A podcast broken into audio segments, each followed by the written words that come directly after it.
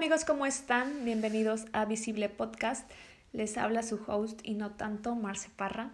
El día de hoy vamos a hablar sobre soltar el control, un tema por el que estamos bombardeados en todas las redes sociales, en todas las plataformas.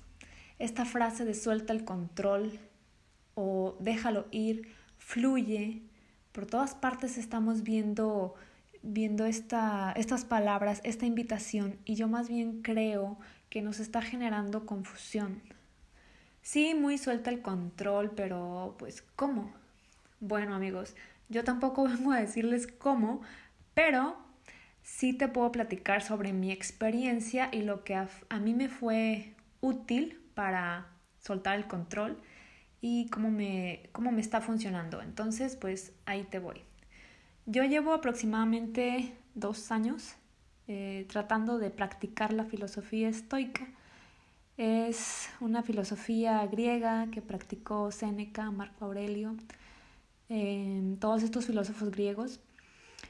Y el estoicismo es ir integrando todas estas prácticas a tu vida diaria gradualmente. No es que yo vaya a convertirme en un filósofo o en un sabio, esto es solo una herramienta que yo elegí para vivir, así como hay muchas personas que eligen eh, una carrera o que eligen una religión que es mucho más común, pues yo estoy un poco metida en, en, esto de la filosofía estoica porque me, me funciona. Bueno, pues la filosofía estoica tiene sus propios ejercicios, así como la religión tiene dogmas, la filosofía tiene ejercicios o disciplinas. Y el primero de ellos, y me atrevo a decir que es uno de los más importantes, es como el primer ejercicio en el que inicias esta práctica, es el de manejar el control. Entonces, ah, ¿qué nos dicen los filósofos griegos o qué descubrieron ellos sobre este tema?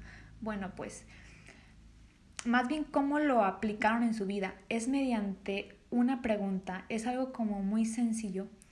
Ante cualquier circunstancia en la vida, te debes de preguntar, ¿está esto dentro de mi control? Y entonces saber diferenciar si lo puedes controlar o no lo puedes controlar, porque la respuesta siempre va a ser, ¿está esto dentro de mi control? Sí, no. Entonces, ¿cuáles son estas cosas que sí podemos controlar. Yo puedo controlar mis palabras, mi opinión, mis pensamientos, mi conducta, mis deseos y aversiones, mis interpretaciones, mis rechazos, mis decisiones y mis percepciones. ¿Sí? Todo esto nos va a traer mucha claridad mental porque son cosas que dependen únicamente de mí. Podemos a lo mejor influir, sí, sí podemos influir.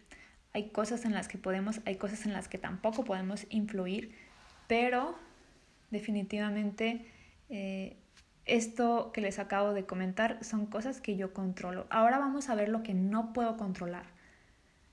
No puedo controlar las opiniones de los demás e interpretaciones de otros los actos de los demás, el clima. Pensé en el clima porque es algo en lo que comúnmente estamos quejándonos y es obviamente algo que no podemos controlar.